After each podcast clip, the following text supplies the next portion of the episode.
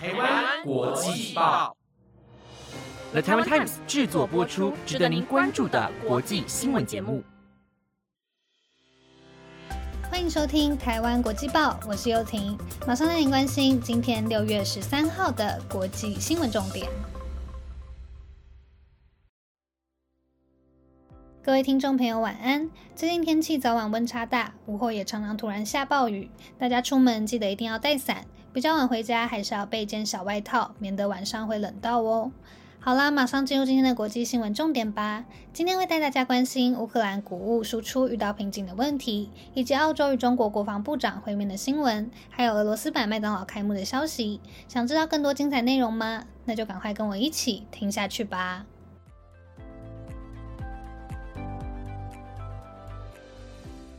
首先带您关心乌克兰谷物出口的问题。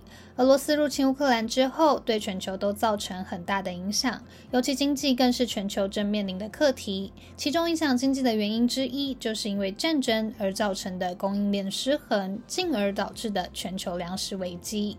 乌克兰是全球第四大谷物出口国。俄罗斯侵略以后，原本从黑海出口的谷物被迫停止，造成全球谷物普遍性的短缺、价格飙涨等问题。乌克兰副外长塞尼克表示，为了避免全球粮食危机，目前乌克兰已经建立从波兰和罗马尼亚出口谷物的两条路线。现在约有三千万吨的谷物存放在乌克兰，他们正在想尽办法进行输出。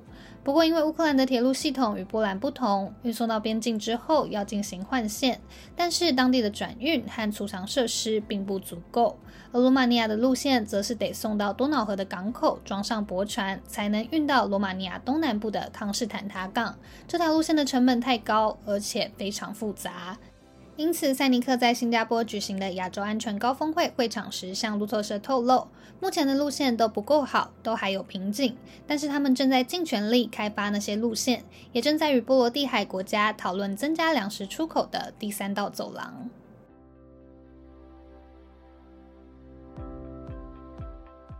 接下来带您关心前美国国务卿希拉蕊在十一号接受法国媒体专访时发表的言论。希拉蕊提到，他原本担心中国主席习近平会在美国总统拜登执政期间侵略台湾。不过，乌克兰与俄罗斯的战争也让中国侵台的想法被迫喊停。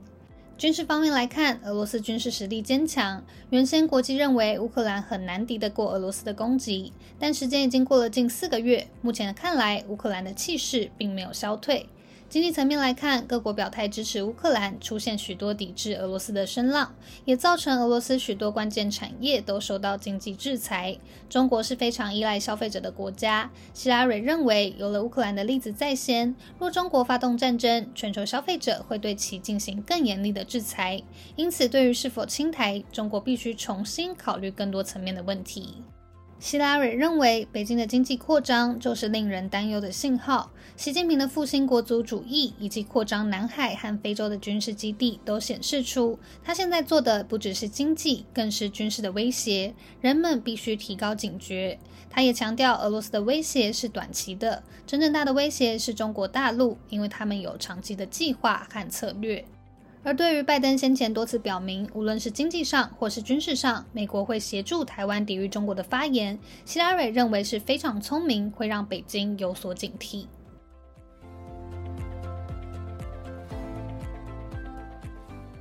接着带您关心，澳洲国防部长马勒斯与中国国防部长魏凤和昨天在新加坡会面的消息。两人在香格里拉对话安全峰会会场展开长达一个多小时的对话，这是他们三年来首次的见面。马勒斯也形容，这是两国经历了一段紧张时期后非常重要的第一步。中国和澳洲的关系近年来并不是非常友好。去年，澳洲就呼吁世界要对新冠肺炎的源头展开独立调查。二零一九年时，就禁止中国电信公司华为参与澳洲的网络建设，更在去年示警各国，如果引进华为的五 G 设备，很可能遭受中国的控制。这些举动都让两国的关系逐渐冰冷化。中国身为澳洲最大的贸易伙伴，也透过加征关税、中断红酒、大麦等澳洲产品来表达对其的不满。根据澳洲广播公司的报道，这是在北京对南海日益强势的背景下进行的会面。中国在会后没有立即发表任何官方评论，而代表澳洲的马勒斯则是强调。在这个时代进行公开的对话非常重要，尤其是对关系复杂的澳洲和中国来说更是如此。马勒斯也透露，这次会谈中的几个重点，包含澳洲巡逻机最近在国际空域遭到中国战斗机拦截的事件，以及澳洲在太平洋的持久利益等问题。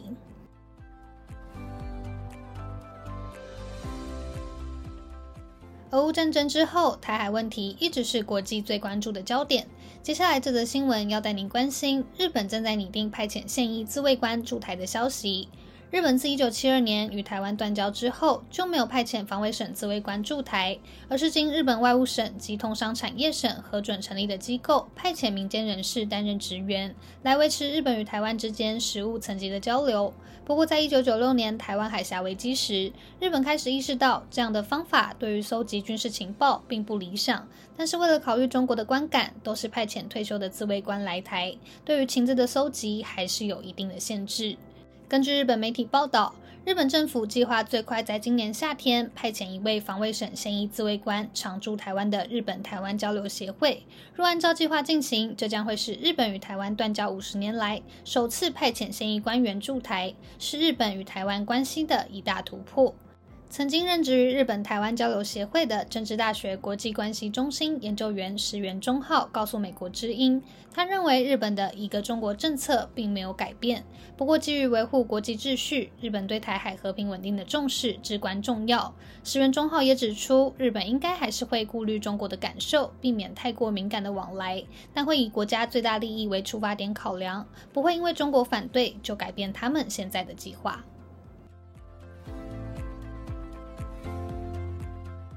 提到素食店，大家脑海中会浮现哪些餐厅呢？最后这则新闻将带大家关心俄罗斯版麦当劳开幕的消息。前面新闻有提到，因为俄乌战争的关系，许多国家都开始抵制俄罗斯。西方国家许多跨国企业也纷纷选择将产品推出俄罗斯境内，大家熟悉的麦当劳也不例外。在今年三月十四号就不再营业，五月中也正式宣布退出俄罗斯市场。而就在昨天，俄罗斯连锁素食店的龙头在莫斯科及周边地区原本十五家麦当劳分店推出新品牌 Vkusny d o c h k a 意思是美味就是这样，也改掉原本的双拱门 logo，变成分别代表汉堡与薯条的一元两线。根据路透社的报道，执行长帕罗耶夫也表示，预计会在六月底之前在俄罗斯重新开幕两百家分店，而八百五十家分店则是夏季结束前的目标。根据德国之声报道。麦当劳五月时同意将企业在俄罗斯的业务出售给新老板戈沃尔，详细的收购价格并没有公开。戈沃尔表示，麦当劳要求保留原有的员工人数，因此会有五万一千名员工，他们也会保留原本的内装，不过会删除所有与麦当劳有关的产品名称。针对产品内容，戈沃尔曾向《纽约时报》透露，当时麦当劳的原料都是来自俄罗斯供应商，因此现在也能够提供差不多的食物。他们选在昨天俄罗斯的国庆日开幕，成功吸引不少。人潮纷纷排队，想一尝三个月不见的味道。